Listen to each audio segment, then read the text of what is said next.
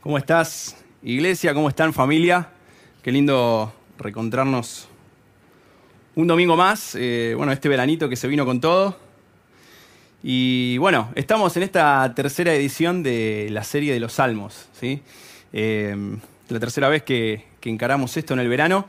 Y bueno, hay un montón de salmos, como bien veníamos viendo en capítulos anteriores, domingos pasados. Yo elegí el Salmo 33 para compartirte en esta mañana. Realmente estoy, muy entusiasmado con, con esta palabra. Es un salmo bastante largo, tiene varios versos, 22 para ser exacto. Y como no quiero que nos vayamos muy tarde hoy, elegí algunos, porque si no, no terminamos más. Pero si podés ahí en tu casa hoy, en la semana, querés repasar un poquito luego la prédica, te recomiendo que lo puedas leer todo porque realmente eh, está buenísimo. Este salmo que, en principio, para ponernos un poquito en contexto, se le atribuye a David. ¿sí? Hay algunos salmos eh, dentro de- del libro en sí, algunas canciones que tienen una pequeña descripción al principio, en el hebreo, en el original, donde hacen un breve detalle, bueno, de a qué apunta, ¿no? Y, y en qué momento, por ahí te ponen un poquito en contexto, eh, a qué refiere esa canción, ese salmo. Este no es tan así, pero sí se cree que pertenece y se le atribuye a David por el hecho de que menciona algunos instrumentos musicales en el principio, arranca con, un- con unos versos, eh, que es un cántico de alabanza al Señor que está buenísimo, así que acá tengo a los músicos, les recomiendo después eh, que también lo puedan leer porque está, está bárbaro. Eh, y en los originales, en algunos rollos del Qumran o la son- Septuaginta, más puntualmente, sí se le atribuye a David, ¿no? Como que es un texto, un salmo del rey eh, David. Dicen que se da en un contexto donde el rey, bueno, ya estaba David, ¿no? En la monarquía, y eh, entre ese tiempo y el tiempo del posexilio. Particularmente se habla de que David expresa esta canción al Señor en un momento donde Dios los libra de una guerra, ¿no? Y les pide protección, seguridad y confianza eh, a Él. Arranca con una parte que es un canto de alabanza, donde el salmista empieza a hablar de que Dios creó todas las cosas, donde expresa confianza en Dios, que es juez, que Dios es justo, y después termina en una parte haciendo una oración, pidiendo confianza y seguridad, expresándole al Señor. eh, bueno, lo que hay en su corazón. ¿no? Y te quiero leer eh, versículo 16 al 19, verso 16 al 19 vamos a leer en esta mañana. Y dice así, el ejército mejor equipado no puede salvar a un rey, ni una gran fuerza es suficiente para salvar a un guerrero. No confíes en tu caballo de guerra para obtener la victoria. Por mucha fuerza que tenga, no te puede salvar. Pero el Señor, dice, qué lindo ese pero que pone el salmista, ¿no? Pero el Señor vela por los que le temen, por aquellos que confían en su amor inagotable. Los rescata de la muerte y los mantiene con vida en tiempos de hambre. Luego vamos a seguir explayándonos en algunos otros versículos de- del Salmo, pero me quiero centrar en estos cuatro versos. El ejército mejor equipado no puede salvar un rey, ni una gran fuerza suficiente para salvar un guerrero. No confíes en tu caballo de guerra. Hay una frase célebre, ahora me parece que no se usa tanto, pero generaciones anteriores o por un largo tiempo, la frase del caballito de batalla. Viste, vos tenías una disputa, algún desafío con amigos en la escuela y yo tengo mi caballito de batalla. Esto no lo sabe nadie, pero en cuanto tire esta, yo gano la pelea o yo gano la discusión, ¿no? Por ahí una discusión matrimonial o bueno, en diferentes contextos se solía usar eh, esta frase, ¿no? Caballito de batalla, este, este bajo la manga que yo tengo y refiere primeramente a que, mm, bueno, en las peleas, en las guerras medievales, lo- los soldados, ¿no? los ejércitos solían tener sus mejores ejemplares de caballos para disputar cada desafío que les tocaba afrontar, ¿no? Y sin ir más lejos, hay una película, no sé si, si la vieron, si no te la recomiendo, no te la voy a spoilear, pero se llama Caballo de Guerra, eh, una película cuyo director es Steven Spielberg, que se basa en un hecho verídico de un caballo llamado Warrior, ¿no? mejor conocido como el caballo al que los alemanes no pudieron matar. Es un caballo que transcurrió toda la Primera Guerra Mundial, sufrió misiles, proyectiles, ametralladoras, disparos, se fue herido, pero dicen que ahí por el 1915 logró sobrevivir, 1918 vuelve a sus campos, donde fue criado por un pequeño niño inglés, y este caballo se llegó a llevar hasta una medalla, una de las medallas más importantes de, Gran Bretaña. Eh, y la película transcurre por aquellos tiempos de guerra en la Primera Guerra Mundial, donde un pequeño niño, como te decía, no tenía nada más que su papá, su mamá, y vivían en un campo alejado ¿no? de todo el contexto de guerra. Eh, se le acercaron algunos criadores le dejaron este caballo, él lo cría, le enseña un montón de cosas al mismo, hasta que viene el jefe del ejército de los británicos a llevarse el caballo para pelear en batalla. Y ahí al nene se le vino el mundo abajo, se le desmoronó todo. Era a lo cual estuvo arraigado por tanto tiempo, él lo había criado, como te digo, y eso, su caballito de batalla, se le terminó yendo. El jefe del ejército le dijo, te prometo que lo voy a volver a traer con vida y te lo voy a dejar y hasta ahí te cuento porque no te quiero spoilear la peli. Si podés mirarla porque es muy buena, fue nominada al Oscar también. Y a menudo, déjame decirte que mm, aquellas cosas a las que estamos más arraigados son las que compiten de alguna manera con nuestra plena seguridad y confianza en el Señor, ¿no? Me gusta decir, como hablaba hace un tiempito con algunos chicos, que todo este tiempo que vivimos desde el 2020 para acá, en pandemia, de alguna otra manera, si me lo dejas expresar así, nos desnudó a todos, nos puso a todos en igualdad de condiciones, ¿sí? Y nos hizo ver realmente en qué está cimentada nuestra fe, si realmente estamos bien parados en Dios o en algunas otras cosas efímeras de este, de este mundo. Si yo te preguntara hoy, ¿a qué cosas te encontrás más arraigado? ¿Cuál es ese caballito de batalla? Eso que engañosamente eh, lo, tenés ahí bajo la manga y, confías y te das, te esa sensación de sentir seguridad, no más que en el, mismo, en el mismo Dios. Me gusta pensar que a medida que vamos creciendo y vamos madurando, nos volvemos un poco más desconfiados, nos volvemos eh, un poco más controladores y más racionales. ¿no? Cuando uno es niño, me imagino un papá en la pileta que le pide a su hijo que se lance, que él lo va a agarrar, y el nene no se pregunta si el papá va a tener la suficiente fuerza para agarrarlo, si el padre sabrá nadar mi viejo, no creo que se haga esas preguntas. Simplemente el nene se tira sonriendo y confía que su padre lo va a agarrar. Cuando el nene empieza a dar sus primeras pedaleadas en, la bicicleta, lo mismo. El papá o la mamá por ahí están de atrás apuntalándolo y no están mirando, relojeando a ver si papá está ahí. Ellos confían que van a estar ahí y nada ni nadie va a hacer que caigan. ¿no? Eh, pero vamos creciendo y a veces nos vamos agarrando de algunas cosas ¿no? en las cuales ponemos nuestra confianza y eso nos aleja de nuestra fuente de confianza principal, que es el Señor. Yo me anoté acá, todo comienza con la fe. La ausencia de ella resulta en años de desierto, pero la presencia de ella resulta en una vida en la tierra prometida. Y te quiero hablar en esta mañana de algunos caballitos de batalla con los que solemos batallar en la vida, ¿no? Que está bien, son herramientas, son cosas de las cuales Dios nos permite disponer en mayor o menor medida para afrontar las circunstancias, pero hay una fuente de vida, como te decía recién, hay uno en el cual no podemos perder de vista y confiar por sobre todas las cosas, que es el Señor. El verso 16 de este Salmo 33 decía, el ejército mejor equipado no puede salvar a un rey, ni una gran fuerza es suficiente para salvar a un guerrero. Me encanta este primer verso. No hay ejército que pueda salvar a un rey, por lo cual tampoco hay rey que pueda ser salvado. ¿no? Tu posición no define, no, te da toda la seguridad de que no puedas caer, de que no puedas fallar, de que no te puedan vencer. Y por más posesiones que tengas, lo más equipado que estés, lo mejor rodeado, ¿sí? quizá no puedas salvar a un rey. Y de acá quiero desprender dos conceptos. El primer caballo, tus posesiones. ¿sí? A veces confiamos demasiado en las cosas. No confíes en tus posesiones, sino en aquel que lo posee todo. Cuenta la Biblia en el Antiguo Testamento, en el libro de Josué, Josué al frente del pueblo de Israel, Dios le había dado todo el detalle, la receta de cómo debían hacer para derrumbar los muros de Jericó, para poder vencer al pueblo de Babilonia. Bueno, pasa todo eso, cumplen todas las cosas, pero hay algo que Dios les pide en un momento, y es que cuando terminen de vencer, de ganar la guerra, no se lleven nada del botín, no se lleven nada de lo que pertenecía ahí a, a los enemigos. De alguna manera, todos podríamos decir que lo entendieron, menos uno. Muchos pasaron por ahí, muchos vieron todas las cosas que había, muchos quizá desearon esas cosas, pero solo uno las tocó. Y ese fue un tal Acán. No sé si lo ubicás. Pero Acán se llevó un premio. El tipo dijo, bueno, ganamos la batalla, yo quiero mi copa, mi trofeo, me gané la Champion, me quiero llevar mi trofeo, mi botín, mi souvenir, eh, con el cual pueda recordar esta victoria. Y el tipo dice que se agarró un, un, lindo tapado, digamos, de Babilonio. Dice que se agarró unas monedas de plata y un lingote de oro y se lo llevó a su tienda, a su campamento. Claro, nadie lo vio, ¿no? Pero resulta que tiempo después tenían que enfrentar a otro pueblo, mucho más débil, con menos gente, el pueblo de Ai. Ay, ay, ay, decía Josué, se quería agarrar la cabeza cuando estos pocos los terminaron derrotando, los vencieron, y Josué no entendía nada, dice que cayó en un pozo de depresión al punto de preguntarle a Dios, ¿qué pasó Señor? ¿Nos hiciste derrumbar el muro de Jericó? Pasamos, cruzamos al otro lado y ahora perdemos con, con estos que eran mucho menos que nosotros. Y ahí Dios le hace ver, de alguna manera, que había una manzana podrida. Dentro del campamento había alguien que había desobedecido las reglas.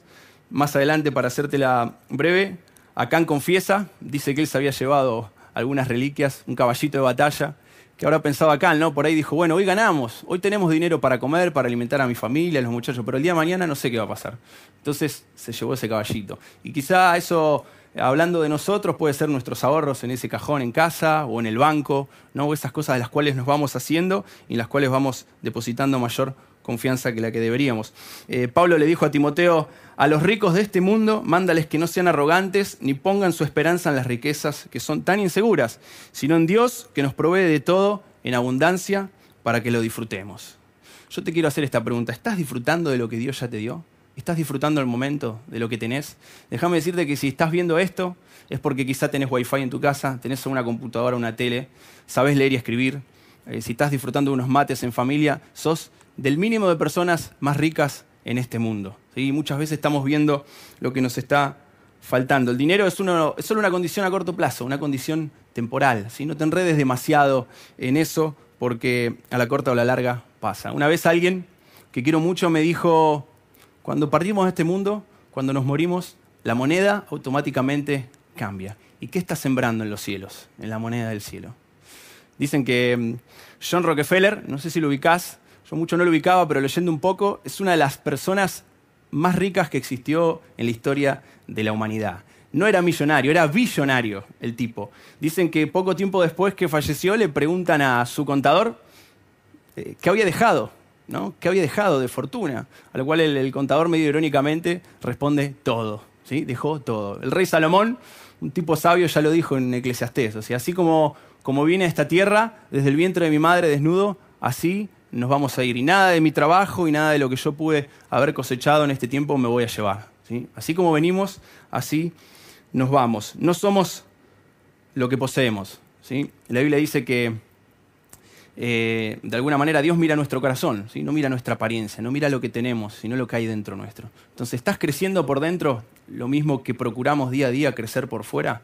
¿Sos cada día mejor persona?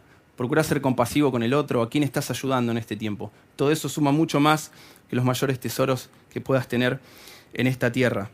Voy al segundo punto. El primer caballito dijimos las posesiones. ¿sí? No confíes en tus posesiones, sino en aquel que lo posee todo. Segundo punto, las posiciones tu posición. Cuando hablaba recién que esta pandemia nos igualó todo es porque muchos a veces se escudan detrás de un escritorio, ¿no? Y sacan chapa de un título o de logros, ¿no? Que van escalando en la vida. Y capaz que para un gerente ir a su oficina eso lo hace sentir importante. Y de repente todos adentro de casa. Home office, dijo uno por ahí. ¿Y ahora? ¿Dónde quedó tu escritorio, tu silla suntuosa? Eh, o la del Kun que es gamer y viste, le encanta todo eso. Bueno, ¿dónde quedó todo eso? En la nada misma, ¿no? Muchas veces buscamos posiciones de prestigio y privilegio y la realidad es que de alguna manera eso tampoco nos va a hacer llegar a una felicidad plena. Hay un misionero en Tobago que estaba cerrando en un momento de oración un evento en una colonia de, personas leprosas. Y cuenta este muchacho que en la última canción pregunta si había alguien en el público que quería proponer alguna canción de adoración como para, para terminar adorando todos juntos. Y una chica eh, ahí media, media tímida, tiende a levantar la mano. Dice este muchacho misionero que nunca había visto en su vida un rostro más desfigurado que ese. Dice que no tenía ni nariz ni orejas, los labios apenas eh, se los podían vislumbrar.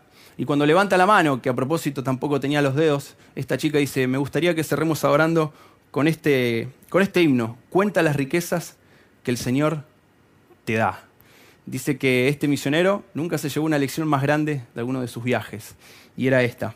Presta atención, no podemos esperar que un cambio de circunstancias o de posición traiga un cambio en nuestra actitud. ¿sí? Muchas veces hay cosas que no vamos a poder cambiar nuestro contexto, nuestro entorno. Probablemente sean permanentes, probablemente existan para siempre o no. La diferencia está en la actitud con la que enfrentemos cada momento. Y eso puede demostrar si estamos más o menos presos de algo, ¿no? Si estamos todo tiempo anteponiendo, bueno, voy a ser feliz, ¿cuándo? ¿Sí? Si entre, entre donde estoy yo y mi felicidad siempre hay un, bueno, cuando tenga esto, voy a ser feliz, cuando pase tal cosa, cuando pase tal otra, ¿no? Constantemente vamos a vivir en el descontento. ¿sí? Reclamamos generalmente por prestigio y poder, cuando en realidad la Biblia dice que en Dios, en sus promesas, tenemos todo lo que nos hace falta. Ella nos puso en un lugar de privilegio. Y sin embargo, muchas veces dejamos de, valorarlo de esa manera. El verso 17 de, este Salmo 33 cierra diciendo, no confíes en tu caballo de guerra para obtener la victoria. Por mucha fuerza que tenga, no te puede salvar. ¿sí? Muchas veces ese caballo con el que batallamos en la vida son nuestras propias fuerzas. ¿Sí? Todo lo queremos hacer con nuestras fuerzas. Y yo te quiero decir hoy, no confíes en tus fuerzas, sino en aquel que las renueva cada día. Leía el otro día, eh, investigando un poco sobre todo esto, que la preocupación divide la mente, ¿no? Y la palabra preocupación viene del griego y se conjuga por dos palabras, merizo y nous, que significa dividir y mente, ¿no? Y generalmente vamos por la vida estando parados en el ya, la energía con las prioridades de hoy, pero pensando en los problemas de mañana. Y eso sabes qué significa que caminamos por la vida con la mente dividida. Los y sí y los cómo nos comen la cabeza. Es un juego de palabras. Pero los, ¿y si me pasa tal cosa? ¿Y si mañana me contagio de COVID? Eh, ¿Y cómo voy a hacer para resolver esto? ¿Cómo voy a hacer? Es una nena de 13 años, ya está pensando en los 15. ¿Cómo voy a hacer para parar de la fiesta? ¿Cómo? ¿No? Y Dios dice, dice en la Biblia, basta cada día su propio afán, sus propias preocupaciones. ¿Para qué pensar? Dios te da la energía para cada día y a veces estamos pensando en lo que va a pasar el año que viene. Eh, una persona se planteó esto, bueno, ¿cómo puedo hacer para poder sobrepasar todas mis ansiedades? Y dice que estaba ya tan cansado de que se vivía preocupando por todo que encontró un hombre que aceptó asumir el trato de ocuparse de sus propias preocupaciones. Y dice que le iba a pagar a este hombre 200 mil dólares anuales. Yo hago trato, ¿eh? pero complicado igual. 200 mil dólares anuales para delegarle todas sus preocupaciones. Dice que cuando acepta, la primera pregunta que este hombre le hace al patrón es, bueno, pero dígame usted, ¿cómo va a ser? O sea, ¿de dónde va a sacar esos 200 mil dólares pagar, para pagarme? ¿no? Y el muchacho este eh, el patrón, ¿no? En este momento le dice, ah, mi querido amigo, vos aceptaste, ahora eso es problema tuyo. Eh, y la realidad es que si nos ponemos a pensar, las preocupaciones de la vida son nuestras, son indelegables, ¿sí? No es un bien intransferible, no se puede transferir, eh, pero sí lo que podemos hacer es vencerlos. El Salmo 23 dice, Jehová es mi pastor, nada me faltará, junto a aguas de reposo me pastoreará, me guiará por sendas de justicia. Necesitamos ir a Dios para quitar a veces esas preocupaciones, esa ansiedad que tenemos a diario. ¿no? no te afanes por el día de mañana, basta cada día su propio afán. Sabes que me gusta decir que el Señor no nos da una bola de cristal para saber todo nuestro futuro. Imagínate que eso pasara. Por un lado dirías, che, estaría bueno, pero por otro, y si, no sé, te vas a accidentar el año que viene, te estoy matando, ¿no? Con lo que digo, pero. ¿Y si vas a contraer COVID en unas semanas? ¿Y te gustaría ya saberlo con tanta anticipación? Pero sí la Biblia dice que Dios nos da una lámpara para guiar cada uno de nuestros pasos. Y gracias a Dios que no sabemos todo lo que vamos a vivir, porque basta cada día las preocupaciones y la fuerza para afrontarlos. Y entonces apoyate en las fuerzas de Dios. Y por último, otro caballito con el que solemos batallar y nos aleja de nuestra plena confianza en Dios es eh, nuestro equipo, nuestro círculo, nuestro círculo ¿no? en el cual estamos, amigos, familia. Yo me anoté acá, no confíes en tu círculo, en tu equipo, solo existe un Salvador. Ahora me podés decir, che, pero está bueno confiar va más lejos que eso, ¿no? Obviamente todos tenemos amigos, tenemos familia, está buenísimo pedir consejo. Eh, Dios nos creó para estar en relación con Él y con las personas que más queremos, pero a lo que me refiero acá es cuando depositamos una confianza excesiva en las personas, ¿no? Y pretendemos que los demás, o ponemos expectativas en los demás, para que hagan cosas por nosotros que ni nosotros estamos dispuestos a hacerlas. Entonces, eh, me, sorprende cuando todos, no solo los que creemos y ponemos nuestra fe en el Señor, todas las personas, me doy cuenta en esta tierra que necesitan un Salvador. Y ponen la fe en, en Gilda, ¿no? y hacen monumentos ahí, y van y le cuentan sus cosas y le oran ese monumento, ponen la fe en Rodrigo. Ahora hace poco nos tocó eh, despedir a, Diego Armando Maradona y también le hacemos tributo al Diego y mucho está la iglesia maradoniana, le oran al Diego, ¿no? Todo ser humano necesita un Salvador. Pero mientras todos lo buscan en esta tierra, nosotros sabemos que lo tenemos en el cielo. Entonces, no pongas falsas expectativas en los que te rodean, porque eso genera desgaste, eso no te hace bien a vos ni a la otra persona. A veces pretendemos que un pastor, la oración de un pastor, haga algo que vos quizás podés hacer también, orar, pedirle a Dios, ¿sí? un pastor, un hermano, un amigo, quien sea. Al mismo Jesús le fallaron los discípulos, le pidió un ratito que se pongan a orar, una hora, y cuando volvió los encontró durmiendo. y le dice a Pedro, Pedro, con que no pudiste aguantar una hora a hablar por mí, imagínense si los seres humanos fallan. Buscamos un Salvador en la tierra cuando en verdad el único está allá en el cielo. Pero gracias al salmista que le pone un pero a este salmo, ¿no? Y leímos el 16, el 17, pero el 18 continúa diciendo, pero el Señor vela por los que le temen, por aquellos que confían en su amor inagotable, los rescata de la muerte y los mantiene con vida en tiempos de hambre. ¿Cómo puedo mantener mi confianza en Dios? ¿Cómo puedo arraigarme más a Él que a cualquier otra cosa que me ofrezca este mundo, esta sociedad? La confianza en la obra del Señor, déjame decirte que es la esencia de tu libertad. Ahora, tu confianza en todas las cosas efímeras y aquellas que te puede ofrecer este mundo está la esencia de la esclavitud. Primero, y con esto ya, ya voy terminando, si me quieren acompañar un poquito los músicos, refugiate en la palabra de Dios y depende de la oración. Refugiate en su palabra y depende de la oración. Voy a tocar algunos versos salteados de este salmo que te decía que tiene 22 versículos y no podía agarrarlos todos, pero mira qué lindo este, el 4. Pues la palabra del Señor es verdadera y podemos confiar en todo lo que Él hace. Por más que esté cualquier gobierno de turno, cualquier otra persona quizás incoherente en sus dichos y sus hechos, pero Dios y su palabra son verdaderas y dice la Biblia que podemos confiar en todo lo que Él hace. Dios, su obra y su palabra van en conjunto. En su palabra no hay manipulación, en su palabra no hay engaño, son inseparables. El verso 7 dice que Dios asignó los límites al mar y encerró los océanos en enormes depósitos. Los dos verbos de este verso, asignó y encerró, en el original vienen de un participio, del participio. Y quiere decir que no solo lo hizo en su momento, sino que Dios todos los días permite y hace que los mares y las tierras no se crucen. Los mantiene en depósito. Fíjate el poder que tiene Dios. Fíjate el poder que tiene Dios y cómo va a permitir o cómo te va a abandonar, ¿no? Con semejante poder. Me, agarraba escalofrío cuando leía esto, investigaba un poco sobre esto. Pensar que Dios es el que mantiene todos los días de la vida los mares en depósitos y las tierras donde tiene que ir. Todos los días. Lo hizo una vez y lo mantiene así. Mirá semejante poder del Dios que tenemos para confiar y creer completamente en Él. Refugiate en su palabra y en la oración. Segundo, cree en sus propósitos. El verso 10 y 11 me fascinan. Dice, el Señor frustra los planes de las naciones y hace fracasar todas sus intrigas. Yo no sé si hay alguna teoría conspirativa válida detrás de todo este tiempo que vivimos, detrás de todas estas políticas, que si la vacuna tiene efectos secundarios, que si no los tiene, que es toda política de fondo, yo no lo sé, pero acá la Biblia me dice que el Señor frustra los planes de las naciones y hace fracasar todas tus intrigas, pero los planes del Señor se mantienen firmes y para siempre, sus propósitos nunca serán frustrados. Yo te quiero preguntar, en medio de esta dura realidad que a veces nos toca vivir, yo no sé si te tocó en este tiempo perder un ser querido, todos perdimos cosas, ¿no? De alguna otra manera. O si te va a tocar perderlo, pero muchas veces los propósitos de Dios quizás están lejos de lo que nosotros creemos mejor para nosotros también. Y aún en esos momentos, ¿estás dispuesto a seguir creyendo? ¿Estás dispuesto a seguir confiando en sus juicios, en que Dios es más sabio que nosotros para resolver cada situación?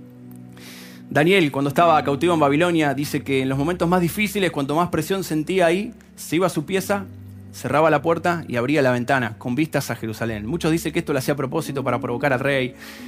A mí me gusta verlo de esta manera. Jerusalén era sinónimo del templo de Dios, donde estaba la presencia de Dios.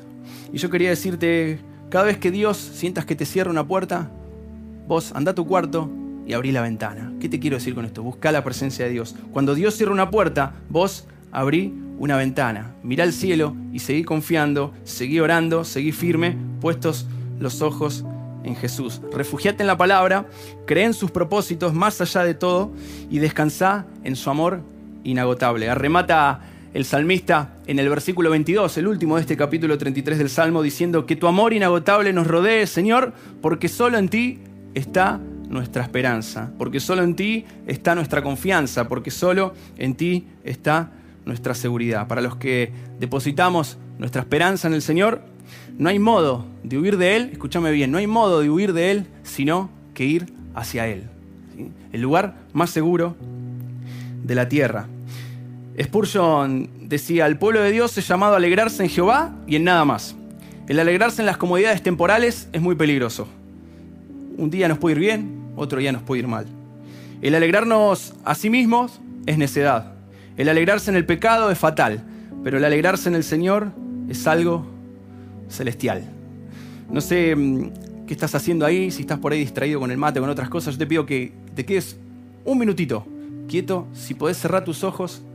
Y quiero cerrar con esta, con esta breve historia. Cuenta que un niño entra a una tienda de bombones, una caramelería, puro dulce.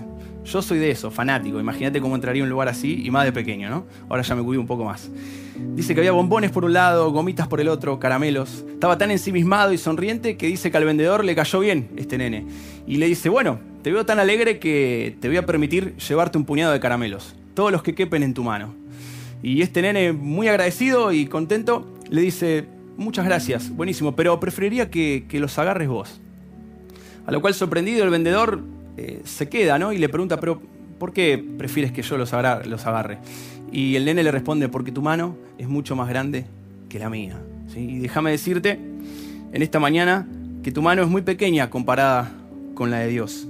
Y si le dejas guiar tus pasos, más allá de lo que nos toca afrontar este 2021, más allá de lo que venga en este tiempo ¿no? de tanta, que tenemos más incertidumbres que certezas, nada va a salir mal. No temas porque yo estoy contigo, no desmayes porque yo soy tu Dios, que te esfuerzo, siempre te ayudaré, siempre te sustentaré con la diestra de mi justicia. Hay otro versículo en la Biblia que dice que Dios nos da la ayuda en el momento más oportuno. ¿sí?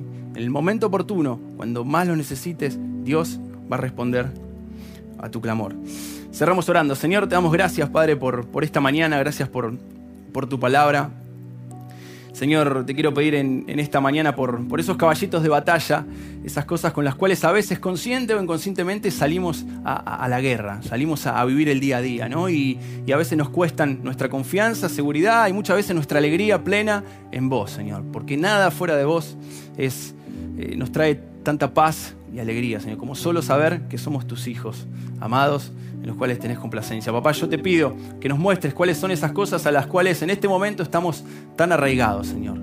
Eh, esas cosas que compiten en la balanza entre nuestra confianza plena en vos y en esas cosas. Pueden ser posesiones, una posición de prestigio, de poder, pueden ser nuestras propias fuerzas o ganas de hacer las cosas siempre a nuestra manera.